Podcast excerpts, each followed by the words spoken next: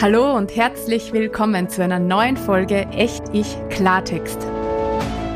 Der wöchentliche Podcast für mehr von dir und ein neues Wir. Mein Name ist Sigrid und ich wünsche mir eine Welt, die von selbstermächtigten und selbstbestimmten Menschen gestaltet und von ko-kreativen Verbindungen getragen wird. Eine solche Welt braucht dich und mich, bewusst und in unserer ganzen Kraft. Genau dazu bekommst du hier jeden Donnerstag alltagstaugliche Impulse.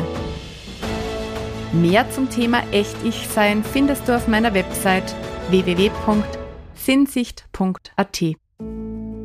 Und jetzt lass uns loslegen und gemeinsam an der neuen Welt bauen.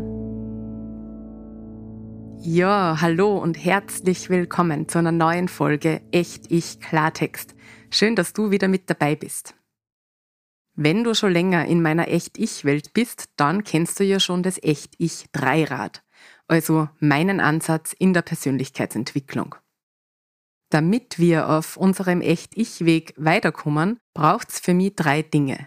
Innenschau, Körperarbeit und Tun. In der Folge Nummer 14 erkläre ich das ausführlich in den Grundzügen.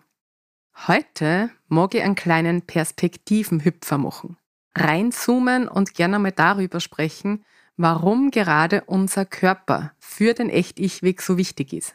Und ich mag dir drei Tipps für deinen Alltag mitgeben, wie du beginnen kannst, deinen Körper besser für dich und deinen Echt-Ich-Weg zu nutzen. Also, warum braucht's den Körper? Den braucht's, weil wir in unserer schnelllebigen Zeit total oft an unserem Körper vorbeileben. Wir hasten von einem Seminar zum nächsten Retreat und investieren in die teuersten Weiterbildungen und vergessen dabei, dass wir das für uns beste Tool für unsere eigene persönliche Entwicklung so nah bei uns haben, dass wir es eben oft gar nicht als solches wahrnehmen. Und dieses Tool ist unser Körper. Vielleicht ist es jetzt nicht sehr wertschätzend dem Körper gegenüber, ihn als Tool oder als Werkzeug zu bezeichnen, ich mache das allerdings aus einer ganz großen Liebe zum Körper, weil ich es ganz wundervoll finde, mit meinem Körper wie mit einem Werkzeug für meine persönliche Weiterentwicklung zu arbeiten. Also ich finde das total klasse. Gut, und damit verbunden habe ich mich gefragt, warum das so ist. Also warum wir so oft an unseren Körpern vorbeileben. Und ich habe festgestellt, dass das mal wieder was ist, das wir einfach nicht lernen. Wir lernen, wie unser Körper funktioniert. Wir lernen, welche Organe wir haben und wie die funktionieren. Wir werden irgendwann einmal irgendwie aufgeklärt und lernen, wie die Fortpflanzung funktioniert. Und wir lernen, dass es sowas gibt wie Gesundheit und dass es sowas gibt wie Krankheit. Und das war's dann so ziemlich. Und darauf aufbauend basteln wir uns dann unser Körperbild. Bumm, zack, fertig. Und wenn wir uns das einmal so überlegen, dann ist es auf einmal auch gar nicht mehr so verwunderlich, dass wir dann im Erwachsenenalter so oft an unserem Körper vorbeileben. Tja, und wenn du dann als sehr feinfühliger oder hochsensibler Mensch wie ich so lernst, was Körper ist, dann macht es was mit dir. Mit mir hat es gemacht, dass ich mich ganz oft falsch gefühlt habe weil mich zum Beispiel Dinge angestrengt haben, die andere nicht einmal wahrgenommen haben. Weil mein Körper sowas wie mein Hauptreizverarbeitungsorgan war und immer nur ist, das sie immer sofort gemeldet hat, beziehungsweise immer nur meldet, wenn etwas auf irgendeine Art und Weise zu intensiv für mich war oder ist. Wenn dir das aber niemand sagt, dann fühlst du dich ganz oft krank weil du hast ja gelernt, dass es nur gesund und krank gibt in puncto Körper. Also musst du ja irgendwie krank sein, wenn du dich nicht ganz gesund fühlst. Also uns lernt einfach niemand das dazwischen. Das, was auch nur gibt in puncto Körper. Und da ist noch so viel mehr als gesund oder krank und als funktionieren oder nicht funktionieren so unendlich viel mehr. Und ich finde, da dürfen wir mal anfangen, uns damit zu beschäftigen. Also fangen wir mal an. Was kannst du also tun? Was kannst du tun, um anzufangen, mit deinem wundervollen Körper zu gehen und ihn für deine Entwicklung zu nutzen? Das Erste, was du tun kannst, ist, einmal das Verhältnis zu deinem Körper zu klären. Das heißt, die mal zu fragen, was ist denn dein Körper für dich? Wie gehst du mit deinem Körper um? Wo stehst du da auf der Skala zwischen ich halte meinen Körper am Funktionieren auf der einen Seite und total liebevolle Körperbeziehung auf der anderen Seite. Also das ist das Erste, was du mal tun kannst, dass du für dich einmal Klarheit schaffst, was ist denn dein Körper für dich überhaupt? Das Zweite, das du tun kannst, ist, deinen Körper wahrzunehmen. Das heißt, dich darin zu üben, deinen Körper in den verschiedensten Situationen einfach wahrzunehmen. Ohne zu bewerten und ohne zu urteilen. Einfach einmal zu spüren, was da ist. Also, wie fühlt sich dein Körper zum Beispiel an, wenn du alleine bist?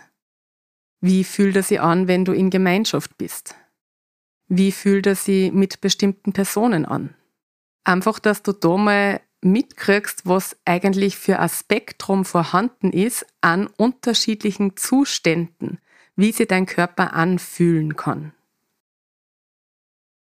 Und das Dritte, das du machen kannst, ist einmal zu beginnen, mit Unangenehmem zu experimentieren.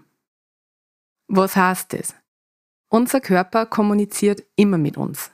Wir dürfen nur mal lernen, ihm zuzuhören. Gut üben kannst du das bei unangenehmen Situationen. Wenn du zum Beispiel Zweifel hast.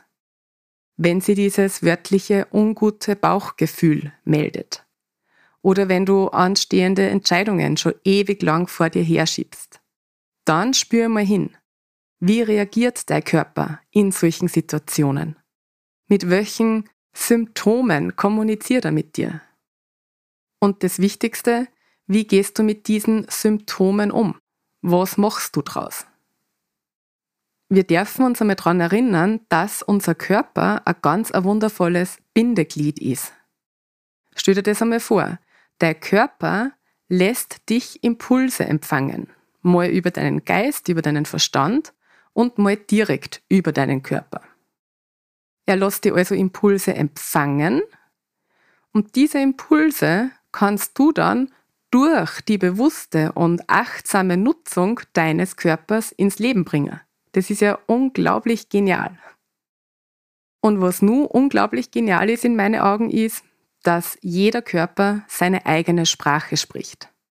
Und du darfst herausfinden, welche Sprache dein Körper mit dir spricht, wie er mit dir kommuniziert, wie er dich Impulse wahrnehmen lässt, wie er dir Impulse schickt.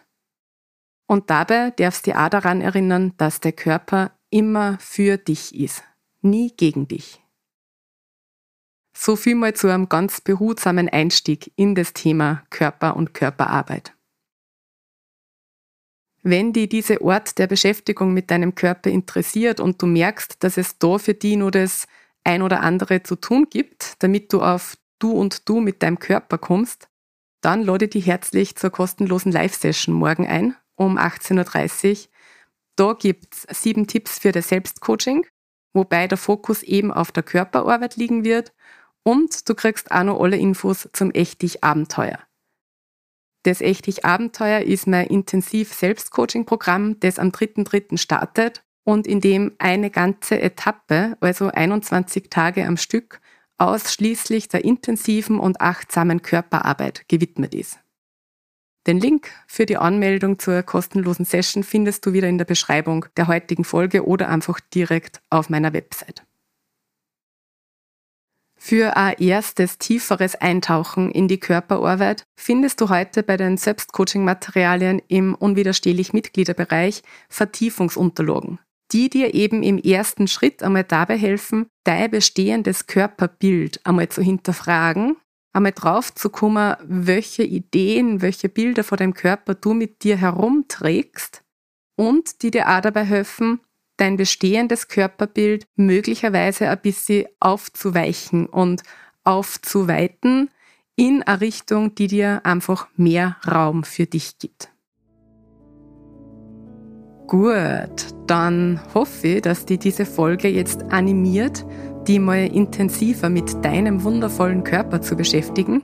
Und ich freue mich natürlich, wenn du diese Folge teilst und weiterempfiehlst und wenn du auch nächste Woche wieder mit dabei bist. Also, bis dahin, alles Liebe. Deine Sigrid.